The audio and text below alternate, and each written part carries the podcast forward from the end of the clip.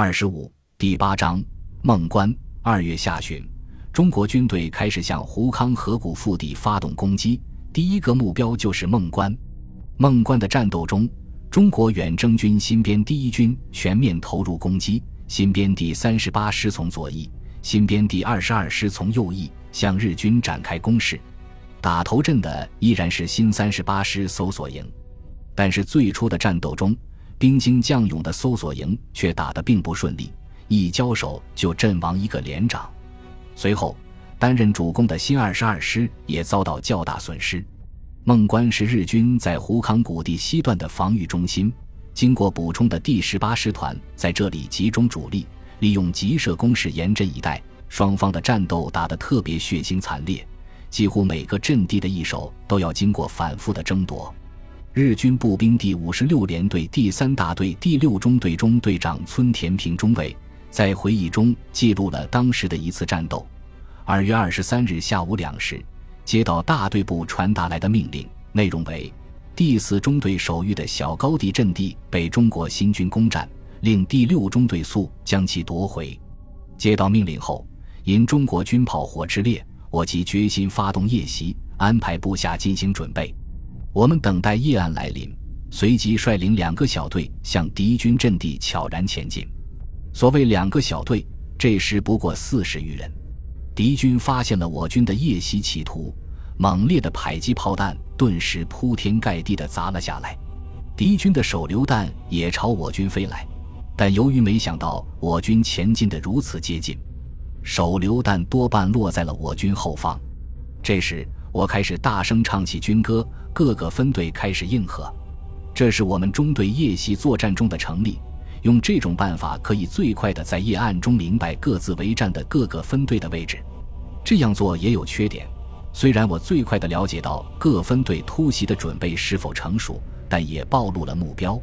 当时我正单膝下跪观察敌方的火力点，一发迫击炮炮弹忽然在我右后方爆炸，炮弹的碎片击中我的后脑。使我翻滚仰天栽倒，当即失去知觉。看到这一场景，长崎小队长大声叫起来：“中队长阁下阵亡了！为中队长复仇，我们冲啊！”在这一声号令下，中队的所有成员一起发起了冲锋。但小队长也因为暴露目标，脸部被敌军的手榴弹炸中倒下了。这时，敌军的一挺捷克式机枪对我军猛烈开火。第一分队长小林军曹投出一枚反坦克手雷，火光一闪中，可以看到那挺机枪连枪带射手都被掀飞。这一夜的敌军与以往在中国战场遇到的很是不同，他们顽强地用自动火器和手榴弹与我军突入部队死战，中队的很多成员接连被击倒。尽管如此，我军越过战友的尸体，仍然抢占了阵地。冲在前面的小林军曹。就在一挺敌机枪的正前方，触手可及处被击中下腹部中弹，他带伤伸手掀起了枪架，而此时大约十名中国兵从机枪后面跳出来，双方的肉搏战开始了。小林军曹与一名中国兵抱成一团，两人滚入战壕，随着一声手榴弹的爆炸同归于尽。在小林军曹身后的几名士兵冲进了敌阵地，夺取了阵地一角。敌军终于退却了，一鼓作气，剩余的士兵向反斜面的后方阵地扑去，亦将其夺取。但是没有受伤的士兵也仅仅剩下了区区四名。这四名士兵尚不忘向空中射出一枚蓝色信号弹，报告大队夺回阵地的消息。战斗结束后，村田的勤务兵赶到战场，试图把中队长的尸体拖回去。不小心将其腹部撞在石头上，听到他呻吟，才发现中队长村田仍有气息。村田被送到战地医院，到八月才重返战场。对于这段描述中，远征军依然在使用捷克式机枪，我感到有些疑惑。捷克式机枪即 ZB 二十六轻机枪，曾大量装备中国军队，性能极佳，是抗战中日军评价中国军队的三大杀器之一。因为这种机枪故障率低、射击准确，日军缴获到捷克式机枪也往往拿来使用，认为远胜自己的歪把子轻机枪。但是，远征军驻印部队全部装备已经美式化，使用的多为美制布伦式轻机枪，而不是捷克式轻机枪。但是，战场的情况不能一概而论。抗美援朝后期，中国人民志愿军的武器已经全部苏式化，依然有一些基层指挥员顽固地使用德式大镜面驳壳枪，这也是有历史记录的。考虑到第一次远征军入缅作战时，新二十二师曾广泛装备捷克式机枪。也许有一些退入印度的新二十二师老兵仍在使用这种自己用惯的武器，而中国军队守卫阵地时广泛使用的自动武器和手榴弹，应该就是第二次世界大战中著名的近战兵器组合——冲锋枪加手榴弹，打进战金不换。不过，美式装备的新编第一军肉搏战能力不强，冲锋枪即使上了刺刀，恐怕也不是三八大盖的对手。所以，打成近战后，暂时放弃阵地，或为一种比较正确的战术。事实上，根据村田记载，第二天远征军就在优势炮火掩护下再次夺回小高地。为了解决肉搏能力不足这一问题，孙立人后来下令前线官兵每人带一口砍刀，既可以开路，又可以肉搏。小高地之战中，可以看到孟关之战外围战斗的惨烈。这一战。双方都打出了以死相拼的气势。二零零九年八月，在北京遇到松山一九四四战地笔记的作者于哥，他给我展示了一条日军当时使用的千人针。千人针是日军官兵的随身之物和精神寄托。这条护身符类的东西十分精致，上面有一千名日本女子用丝线绣出的一头老虎。于哥的这份千人针是中国军队的战利品。上面一些黑色的斑点，应该是血迹，血点细小，倒未必是战场的痕迹。第十八师团出征的时候，日本街头到处是该师团官兵的亲属，拿着各式各样的千人针，请求过路的女子缝上一针，直到凑齐一千个人的祝福为止。据说日军出征前夕，有的日本妇女出门一趟会把手指磨破，以至于一些千人针上血迹斑斑。流血的不只是日本的女性。美国飞虎队飞行员斯科特上校回忆，常德会战中，中国陆军第五十七师弹尽粮绝，仍冒死奋战，坚守常德孤城。守将余承万将军在电报中痛求空军空投弹药。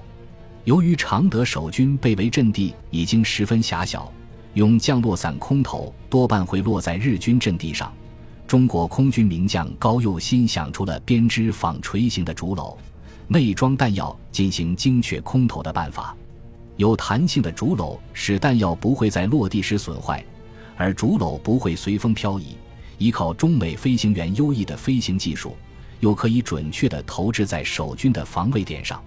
在衡阳机场指挥空投的斯科特上校看到一幕令他难以忘怀的景象：每当一架飞机落地，中国地勤人员就会发疯一样的推着装满了子弹的竹篓迎上去，用最快的速度为飞机完成加油和挂装。于是飞机又飞向常德。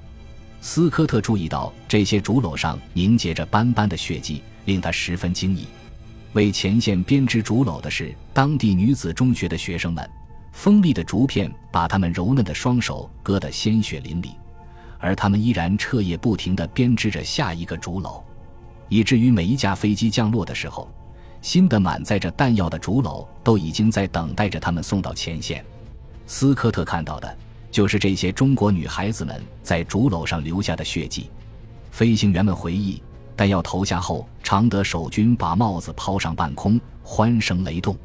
这一战，史称八千虎奔，死守常德。虎，是中日文化共同的符号，代表着勇猛和坚毅。而日军千人针上的猛虎图案还有一个含义：虎行千里必还家。日军的亲属们期待他们的亲人能够平安度过战场，回到家中。对于在缅甸的第十八师团大部分官兵来说，这只是个不能实现的目标。他们中间的大多数都被送进了靖国神社。根据日军记载，在缅甸战场和中国军队战斗最为激烈的两个主力师团。第十八师团和第五十六师团都遭到了堪称灭顶的损失，包括补充兵员、第十八师团投入战斗的日军共计三万一千四百四十四人，战死两万零三百九十四人；第五十六师团参战兵员两万余人，战死一万七千人。这个数字还没有包括第三十三军总部、第二师团、第四十九师团、第五十三师团、独混第二十四旅团各部，他们也都曾和中国远征军展开过激烈的战斗。从这个角度上说，中国远征军可谓靖国神社的超级供货商，不过孟关确实堪称虎穴。第十八师团师团长田中新一的指挥部就设在这个缅甸小镇上，意图在这里死死挡住中国军队回家的脚步。在整个胡康谷地，日军共设有四处堪称虎穴的要塞，自西向东分别是孟关、瓦鲁班、加麦和孟拱。胡康。缅语中是死亡和魔鬼居住的地方之一。所谓胡康谷地，实际包括两大部分，即西段的胡康河谷与东段的孟拱河谷，是野人山中唯一有可能修出一条公路的地域。西段的胡康河谷中，位于西部的孟关是十八师团重点设防阵地；位于其东方丛林中的瓦鲁班，则是孟关守敌的后方支持基地。如果说拉加苏和新平阳的战斗属于和第十八师团这头老虎伸出的爪牙碰了一碰，现在攻打孟关就算是真正钻进了老虎洞。中国军队攻占每一个阵地，几乎都要经过反复的争夺。日军如此顽强，自有其道理。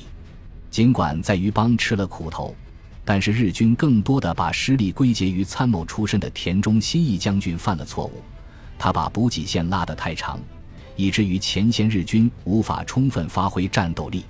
日军攻占缅甸之后，英军也曾经在南方阿吉普方面发动过两次反攻，都被日军击退。但这次中国远征军的反攻显然与之不同。